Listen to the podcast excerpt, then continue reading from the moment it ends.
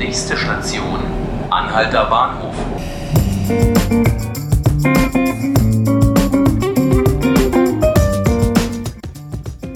Herzlich willkommen, liebe Zuhörerinnen und Zuhörer. Mein Name ist Nanke Garrels und Sie hören 5 Minuten Berlin, den Podcast des Tagesspiegels.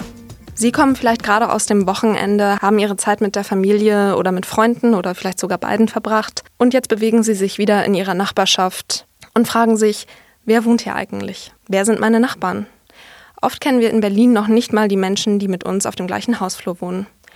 Meine Kollegin Maris Hubschmidt hat das geändert und hat die Online-Nachbarschaftsplattformen Nextdoor und nebenan.de getestet. Hallo Maris. Hallo Nantke. Sie erzählt uns heute von ihrer Erfahrung, das können Sie auch nachlesen. Als Stück in Mehr Berlin war es am Wochenende zu lesen und auch bald online. Maris, bevor du dich bei Nextdoor nebenan.de angemeldet hast, was hat denn Nachbarschaft für dich bedeutet?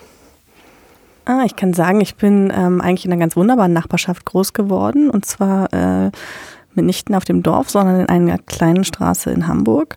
Und äh, da war es wirklich ähm, sehr familiär, äh, sehr freundschaftlich. Wir haben Ostern, Silvester, Weihnachten immer eigentlich Zeit mit Nachbarn verbracht.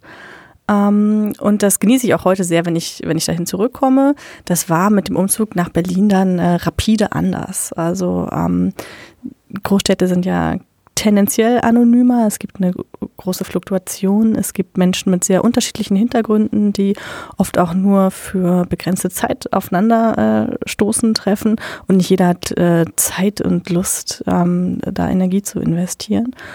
Ähm, ich habe tatsächlich so ganz altmodisch, als ich nach Kreuzberg zog, äh, Zettel in die Briefkasten geworfen. Hallo, wir sind die Neuen. Da gab es dann auch erstmal nur eine direkte Reaktion. Ähm, dennoch fühlen wir uns heute sehr zu Hause äh, in der Hausgemeinschaft, in der wir sind. Ähm, wir vertrauen einander unsere Schlüssel, WLAN-Codes, Kinder an. Äh, es gibt immer jemanden, der einspringt, aushilft. Ich muss mich eigentlich nicht in so einem Portal anmelden, äh, wenn mir das Mail ausgeht. Aber tatsächlich endete die Nachbarschaft für mich an der Grundstücksgrenze. Also schon wenn der Paketbote eine Sendung für mich ein Haus weiter abgibt, dann ist irgendwie dieses latente Unbehagen da, oh, da muss ich jetzt hin, wer wohnt denn da? Gibt es da überhaupt einen Seitenflügel, ein Hinterhaus? Also ähm, ich weiß ganz, ganz wenig über die Menschen in meinem Kiez. Das ist so die Ausgangssituation gewesen. Mhm. Und so ganz ohne Unbehagen hast du dich dann da auch nicht reingestürzt in ähm, die Erforschung deiner unmittelbaren Nachbarschaft, hast du mir erzählt. Welche Bedenken hattest du denn, bevor du dich da angemeldet hast? Ja, also ich habe ein bisschen mit mir gerungen. Äh, wie viele hatte ich auch. Äh, mindestens einmal so ein Zettel im Briefkasten. Unsere Nachbarschaft vernetzt sich. Sei mit dabei, hier ist dein Zugangscode. Und ich dachte so, äh, wer treibt sich denn da rum? Will ich die überhaupt kennenlernen? Und vor allem, wie werde ich die im Zweifel wieder los? Also schon auch eine gewisse Unlust, Verbindlichkeiten einzugehen. Und dann war es irgendwie hier in der Redaktion ein Thema. Andere hatten auch diese Zettel im Kasten. Und ich dachte, okay, ich probiere es einfach mal aus und versuche herauszufinden, im ersten Schritt, was erzählen diese Portale, was verraten die mir über meinen Kiez. Vielleicht erzählst du uns ein bisschen mehr über die Portale, die du ausprobiert hast, weil es ja für einige Leute vielleicht auch ein Grund ist, sich nicht anzumelden, dass man eben seine Daten da auch angeben muss. Ja, das ist ein, also nicht ganz unberechtigte Sorge. Also das habe ich auch schon mehrfach gehört äh, vorher, die schöpfen nur Daten ab. In Deutschland ist der unangefochtene Marktführer nebenan.de. Die arbeiten tatsächlich nach äh, dem Vorgang des deutschen europäischen Datenschutzrechts, glaube ich auch als einzige. Die haben wiederum äh, Nextdoor kopiert. Das ist der Weltführer und Pionier aus den USA. Und ähnlich wie Facebook äh, nutzt Nextdoor Daten tatsächlich, wertet die aus, um dann vermeintlich passende Anzeigen einzuspeisen. Bei Nebenan.de werden auch Anzeigen geschaltet, da können lokale Unternehmen werben. Die vergleichen das aber eher so mit den gelben Seiten. Der Klempner, das Yoga-Studio um die Ecke, der Schuster ähm, posten da irgendwie hier ähm, jetzt neue Kurse, folgende Angebote, ähm, ohne dass das dass nutzerbezogene Daten ausgewertet sind, soweit irgendwie die, die Theorie. Ein bisschen ähm, eine Hürde ist, finde ich, die verschicken wahnsinnig viele E-Mails. Also in dem Moment, in dem du angemeldet bist, ich war auch auf mehreren Portalen angemeldet, läuft dein Postfach voll mit irgendwie Hurra, ein neuer Nachbar, ein neuer Beitrag. Das lässt sich aber ausschalten. muss man dann nicht Angst haben, ausgenutzt zu werden, dass man für Dienste herangezogen wird, die man gar nicht möchte? Oder fühlt man sich vielleicht schuldig, wenn man zu viel nimmt? Wie hast du das erlebt? Ähm, ja, mir ging es schon am Anfang so, dass ich äh, schnell ein schlechtes Gewissen äh, bekam, wenn man so Interessen anklicken soll. Und dann äh, habe ich ganz viele Interessen angeklickt, weil ich tatsächlich auch meine Nachbarschaft kennenlernen wollte. Äh, und dann kommst du irgendwie in den Schritt, wo steht so, was bietest du, was kannst du irgendwie reinbringen. Und dann habe ich irgendwie mit mir gekämpft und habe gedacht, oh nee, ich will eigentlich nicht für lauter fremde Pakete annehmen und ich will denen auch nicht meine Gästematratze leihen habe ich schlussendlich Leiter angeklickt. Ich würde mal einen Leiter verleihen und ich würde mal für jemanden mit einkaufen. Also das waren irgendwie nur zwei, drei Punkte. Ähm, da fühlte ich mich doch ertappt. ähm, und ich habe sehr schnell nach meiner Anmeldung äh, tolle Erfahrungen gemacht, dass ich irgendwas bekommen habe. Auch gratis, einfach ganz kostenlos. Ein altes MacBook-Ladekabel bei eBay wollten die Leute unverschämt viel Geld dafür haben. Schrieb eben jemand, ähm, ach, habe ich hier rumliegen, wir können uns treffen, ich gebe dir das. Schon hatte ich meinen Ersatzteil. Und ähm, nach so zwei, drei Erfahrungen dachte ich, oh, ich muss jetzt auch mal was reingeben. Ähm, und das war dann auch mir ein Bedürfnis. Früher hatte ich äh, ausrangiertes Zeug, landete bei mir immer bei Ebay. Ich hatte so, eine, so einen merkantilen Ehrgeiz, da noch irgendwie Geld rauszumachen. Und jetzt hatte ich ein paar ausrangierte Vorhänge und ähm, habe mich total gefreut, dass ich die Katja geben kann, die um die Ecke wohnt und die gleiche, also genau wie ich, Lakritzliebhaberin ist. Wir haben uns irgendwie über Cadeau und die doofen Öffnungszeiten ausgetauscht. Und es ist nett. Sie schickt mir dann ein Bild, die Vorhänge hängen, passen super.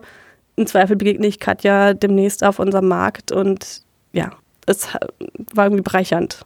Die wunderbaren Geschichten, die du da erlebt hast, die liest man ja in deinem Text. Die möchte ich jetzt auch gar nicht alle verraten. Aber was hat sich denn konkret für dich geändert, wenn du jetzt die Straße runtergehst? Du hast erzählt, du siehst viel mehr. Ähm, du weißt, was hinter diesen Häuserfassaden abgeht. Und manchmal ergibt sich auch ein spontanes Bier. Erstaunlicherweise muss ich sagen, war die Erfahrung eigentlich durchweg positiv. Und ich sehe jetzt viele Straßenzüge mit anderen Augen. Also weil ich weiß, so ansatzweise, wer da wohnt.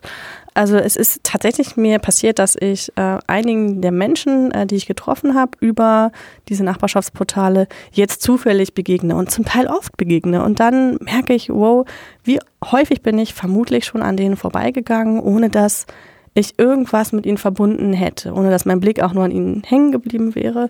Und das sind ganz äh, nette Begegnungen jetzt, voller Wiedersehensfreude auf beiden Seiten. Ähm, da ist ein älteres Paar, die gehen immer in den Biergarten, der unter meinem Balkon ist quasi. Und es passiert, dass ich Blumen gieße und sehe sie da unten sitzen und gehe dann runter und setze mich dazu und freue mich. Und ich habe auch über eine eigentlich eher absurde Geschichte einen ähm, Mann kennengelernt, der in einer äh, Dachgeschosswohnung wohnt und die Tür unten schließt nicht richtig. Und er hat mir sein Dach gezeigt und hat gesagt, hey, immer wenn du willst, komm doch, komm doch her auf das Dach. Und für mich ist das ein ganz magischer Ort und ich bin tatsächlich ein paar Mal jetzt, wenn ich in der Nähe war, und ich bin ja eigentlich immer in der Nähe, ähm, auf dieses Dach gestiegen, um irgendwie da kurz Kurzurlaub zu machen und runterzukommen. Und blick dann auf diesen Kiez jetzt auch anders. Ich denke nicht mehr, da hinten ist der Berliner, Dom und links ist die Siegessäule und rechts sind irgendwie die Minarette der Moschee vom Tempelhofer Feld, sondern ich weiß, ah, da hinten wohnt Kirsten in der Fiditinstraße und hey, hier hat Neven irgendwie sein Kinderzimmer bunt renoviert und ja, es ähm, ist ein neues Gefühl von Verbundenheit und das, was letztendlich Heimat auch ausmacht. Ja, das war eine Erkenntnis eigentlich, dass dieses überstrapazierte Wort Heimat vermutlich genau da zu finden ist. Also was ist denn Heimat, wenn nicht ein Gefühl von Geborgenheit, dass dir die Menschen vermitteln, die um dich herum sind, eine Hilfsbereitschaft, ein Gemeinschaftsgefühl, ein Miteinander und ähm, Spoiler, es gibt ganz viel wahnwitziges, abgefahrenes, freakiges in diesen Netzwerken, aber auch ungeheuer viel Liebenswertes. Und es lohnt sich, äh, sich da reinzubegeben. Ja. Ja, vielleicht äh, wollen Sie es auch mal ausprobieren oder vielleicht auch einfach nur die schöne Geschichte von Maris Hubschmidt lesen über die Nachbarschaftsportale Store und nebenan.de. Ich danke dir auf jeden Fall, dass du hier im Studio warst. Ich danke dir, Nanke. Das war 5 Minuten Berlin, der Podcast des Tagesspiegels. Mein Name ist Nanke Garrels und ich danke Ihnen ganz herzlich fürs Zuhören.